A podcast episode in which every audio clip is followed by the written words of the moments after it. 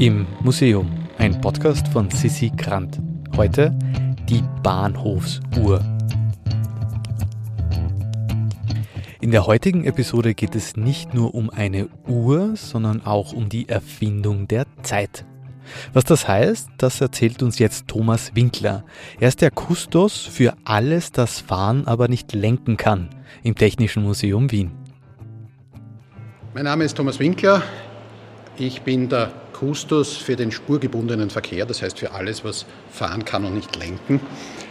Und wir stehen da im Technischen Museum auf Ebene 4 in der Mobilitätsausstellung bei der Eisenbahn vor einer Uhr. Das heißt, es geht überhaupt nicht um irgendwas, was fährt heute, sondern um eine sehr alte Uhr. Und diese Uhr ist eine sehr frühe Uhr, ist eines der ältesten Objekte, das wir im Museum haben. Das Uhrwerk selbst dürfte aus, dem, aus der Mitte des 17. Jahrhunderts stammen, also weit vor der Eisenbahn eigentlich. Es wurde dann recycelt für diesen Bahnhof und äh, im Bahnhofsgebäude installiert, dass eben alle Reisenden und auch das Bahnpersonal diese Zeit sehen konnte. Diese Uhr war installiert im Bahnhofsgebäude Lambach, der südlichen Strecke der Pferdeeisenbahn Linz-Budweis und Linz-Gmunden, also von Linz nach Gmunden, war diese Uhr im Bahnhof eingebaut. Und warum steht die da so zentral? Das hat damit zu tun, dass die Zeit und die Eisenbahn ganz eng zusammenhängen. Also die Zeit war ganz einfach vor der Eisenbahn eigentlich relativ egal, weil jede Ortschaft hat sich nach der Sonne äh, orientiert und ob jetzt die Zeit in der Nachbarortschaft um fünf Minuten anders war, war eigentlich egal. Die Eisenbahn hat allerdings systembedingt ein Problem, sich auf freier Strecke zu begegnen. Deswegen war von Anfang an eine exakte Zeitmessung über die gesamte Strecke der Eisenbahn ganz zentral wichtig. Das war vorher einfach nicht. Und die ersten Eisenbahnen, die entstanden sind, waren relativ kurze Strecken, die nur innerhalb dieser Strecke halt die Zeit von einem Ende verwendet haben und versucht haben, alle Uhren entlang dieser Strecke auf die gleiche Zeit zu stellen, dass dann die Züge zur gleichen Zeit an der richtigen Stelle waren und es eben keine Kollisionen gegeben hat. Gut, wie wurde zu dieser Zeit die Synchronisation aller Uhren entlang der Strecke gemacht? Es war relativ einfach. Es gab einen Anfangspunkt der Strecke und der erste Kondukteur, der Begleiter des ersten Zuges hatte eine sogenannte Normaluhr, eine Taschenuhr, die wurde ganz einfach am Anfang auf eine Zeit eingestellt und er fuhr die ganze Strecke ab und alle mussten ihre Uhren an diese Zeit anpassen. Das war also die erste Synchronisation. Bei der Eisenbahn gab es große Bahngesellschaften und jede Bahngesellschaft stellte ihre Uhren nach einer lokalen Stadt. Das konnte Prag sein, das konnte aber auch München sein oder Lemberg sein. Und zwischen den einzelnen Bahnverwaltungen hatte man dann eine Differenz in der Zeitrechnung und damit auch eine Differenz zwischen den Fahrplänen. Also 16 Uhr war bei der Kaiser Ferdinands Nordbahn eine andere Zeit als auf der Kaiser Elisabeth, Kaiserin Elisabeth Westbahn. Wie die Bahnlinien länger geworden sind und die einzelnen Strecken zusammengewachsen sind, wurde es immer wichtiger, dass man auch zwischen den Bahnlinien eine einheitliche Zeit bekommen hat. Und die Eisenbahngesellschaften waren eine der Kräfte hinter der Einführung von internationalen Zeitzonen.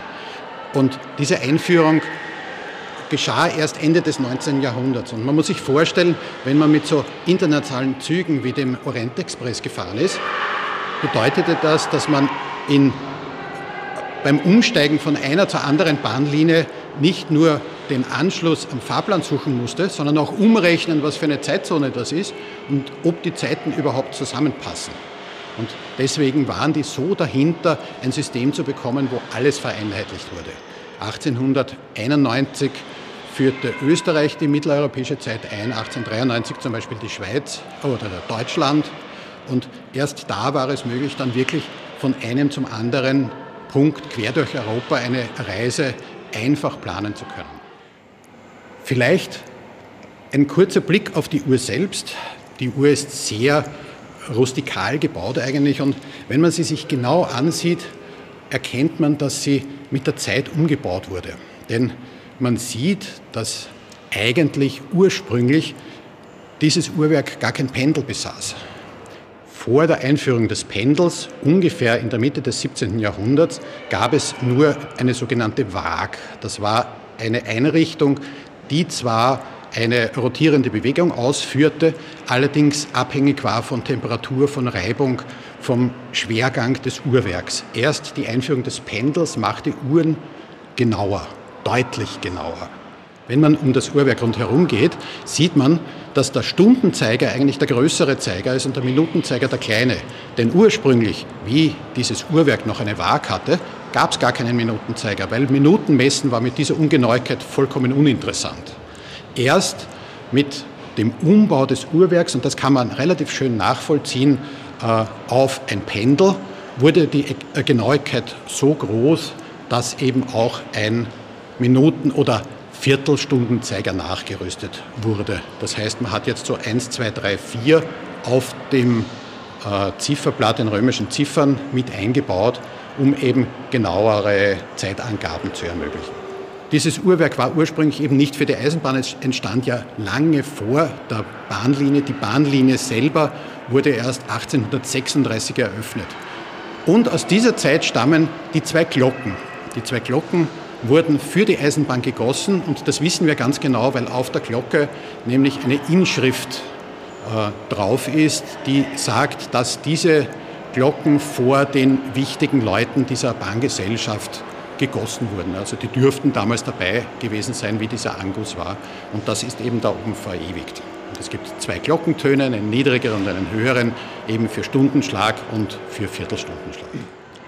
So, wir stehen jetzt hinter der Uhr, hinter dem Zifferblatt und vor uns steht eben dieses Uhrwerk, relativ groß, es ist sicher einen Meter breit, einen halben Meter hoch, aus Schmiedeeisen gefertigt.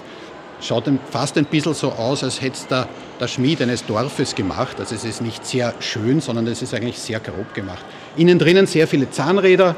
Äh, man sieht drei Spulen mit Seilen drauf. Da hingen früher schwere Steingewichte mit teilweise über 100 Kilo dran die eben die Energie für den Lauf dieses Uhrwerks äh, gebracht haben. Wir werden jetzt versuchen, äh, die Uhr aufzuziehen und zu schauen, ob sie auch zu ticken beginnt. Das tut sie manchmal ein bisschen unwillig, weil sie eben schon so alt sind. Aber wir werden es einfach einmal probieren. Ich muss hier ein Zahnrad einklinken und das Ganze jetzt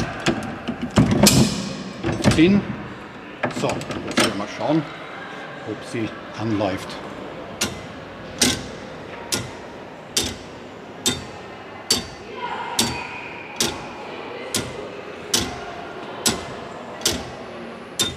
Kann jetzt ganz einfach das äh, Schlagwerk auslösen, indem ich den Hebel simuliere, dass das Uhrwerk jetzt abgelaufen wäre.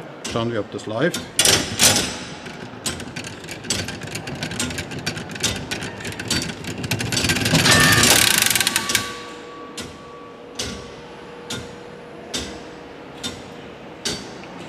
Wir probieren jetzt auch noch das Stundenschlagwerk.